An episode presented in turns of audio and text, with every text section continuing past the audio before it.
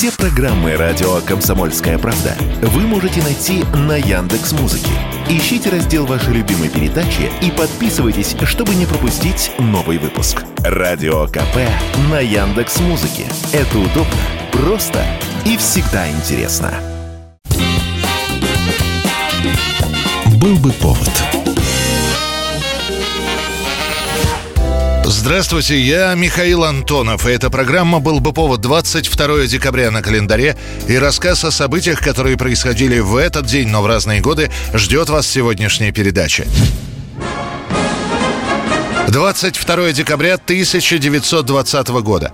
Спустя три года после революции на открытии восьмого съезда Советов принимается план общей электрификации страны, который получит название ГОЭЛРО. С первых дней советской власти Владимир Ильич Ленин ведет большую работу по организации строительства отечественной электроэнергетики.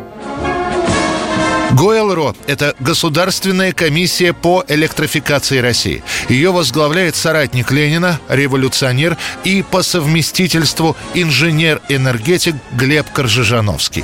Именно он привлекает к работе оставшихся в стране и принявших революцию ученых и инженеров. Правда, приступить к реализации плана удается не сразу. ГОЭЛРО – это не просто столбы с проводами, по которым подается электричество. План подразумевает куда более масштабные изменения в стране. Это и строительство заводов, и гидроэлектростанций. А если строить заводы, то это еще и освоение новых территорий. А значит, не просто создание рабочих мест, а возведение сначала рабочих поселков, а уже после и предприятий. План электрификации России Владимир Ильич назвал второй программой партии, дополняющей первую политическую программу экономическую. ГОЭЛРО, как рассчитано, если идти с опережением, предусматривает около 15 лет непрерывной работы и строительства. Но на самом деле из-за продолжающейся гражданской войны, а после Великой Отечественной, план ГОЭЛРО будет реализовываться до самой середины 50-х годов. И на протяжении этих 30 лет с газетных полос не сходят слова Ленина «Коммунизм есть советская власть плюс электрификация всей страны». 1936 год, 22 декабря, газеты в этот день выходят с некрологами, в которых сообщается, что так и не оправившись после тяжелой продолжительной болезни, в 32 года умирает советский писатель Николай Островский. Внизу у нагроможденных беспорядочной кучей камней плещется море. В старом загородном парке тихо, заросли травой, давно нечищенные дорожки — и медленно падал на них желтый, убитый осенью кленовый лист. Николай Островский успеет застать лишь несколько лет славы своего произведения «Как закалялась сталь». История про простого юношу Павку Корчагина, история его становления в пламенного революционера казалась совсем обычной.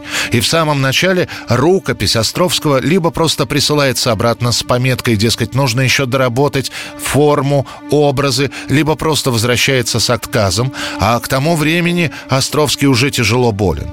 Он с трудом передвигается напрягается, у него стремительно ухудшается зрение, и вообще последние главы книги он дописывает с помощью специально изобретенного им трафарета. И лишь после целого ряда публикаций именно о нем – об Островском, к труду его начинают присматриваться.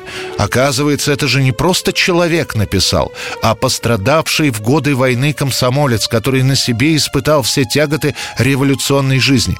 Газеты публикуют фотографии с уже прикованным к постели Островским, а как закалялась сталь сначала отдельными главами выходит в журналах, после печатается полностью. Самое дорогое у человека – жизнь.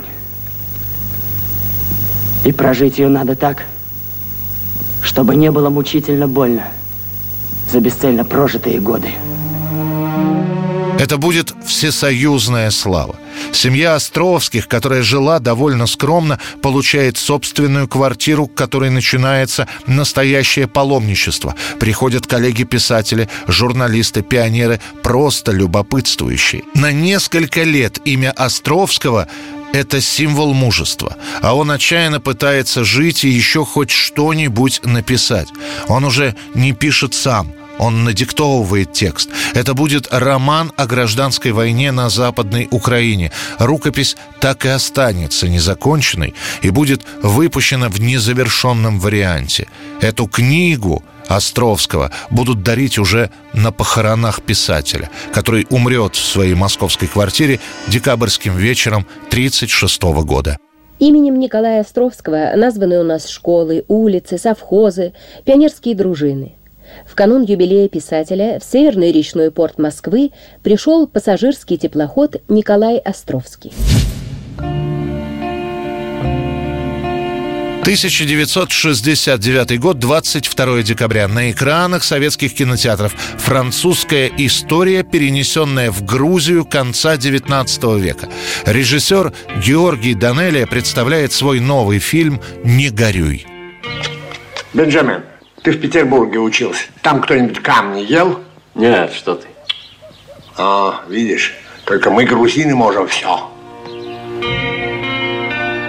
Данелия долго думал после успехов фильма «Я шагаю по Москве» и относительного успеха картины «33», о чем снимать дальше. Хрущевская оттепель закончилась, и утверждение новых сценариев проходит теперь строжайшую цензуру. И тогда Данелия вспоминает о любимой книге своей мамы «Мой дядюшка Бенджамин» французского писателя Клода Телье. Вместе со своим товарищем Ризо Габриадзе Данелия за несколько месяцев пишет сценарий – и вот уже получается не французский водевиль и комедия положений, а комедия, да еще и с национальным грузинским колоритом. На главную роль Данелия приглашает грузинских актеров, в том числе своих родственников. Среди заслуженных Серго Закриадзе, Верико Анджапаридзе, Софико Чорели, Давид Абашидзе. И он приглашает на главную роль барабанщика грузинского вокально-инструментального ансамбля «Арера» Бубу Кикабидзе. Это для Бубу губы будет вторая роль в кино. Ну разве больному постель не тюрьма? Торгашу его лавка не тюрьма? Горожанину город, царю его царство, самому Господу Богу леденящая сфера. Разве все они не узники? Конечно.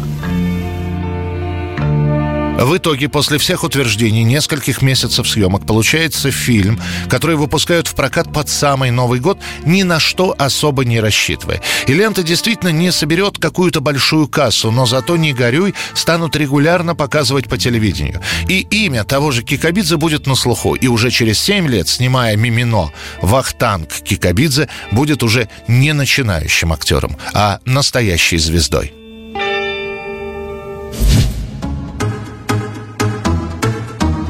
2009 год, 22 декабря. Наделав шуму в родной Бельгии еще в сентябре, песня исполнителя Стромая выходит за пределы страны и к декабрю завоевывает все танцполы Европы.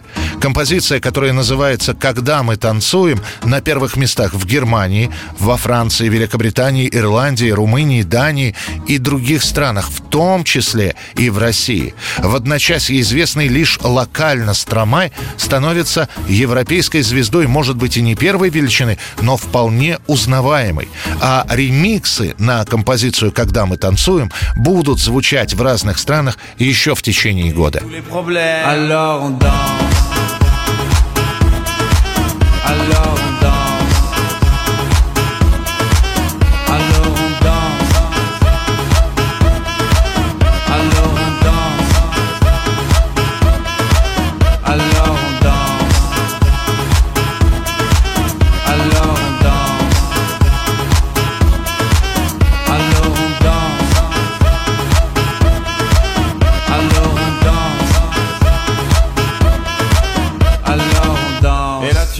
Que c'est fini, car pire que ça, ce serait la mort. Quand tu crois enfin que tu t'en sors, quand il y en a plus, eh ben y en a encore. Est-ce la zik ou les problèmes, les problèmes ou bien la musique, ça te prend les tripes, ça te prend la tête, et puis tu pries pour que ça s'arrête. Mais c'est ton corps, c'est pas le ciel, alors tu te bouges plus les oreilles, et là tu cries encore plus fort, mais ça persiste, alors on chante.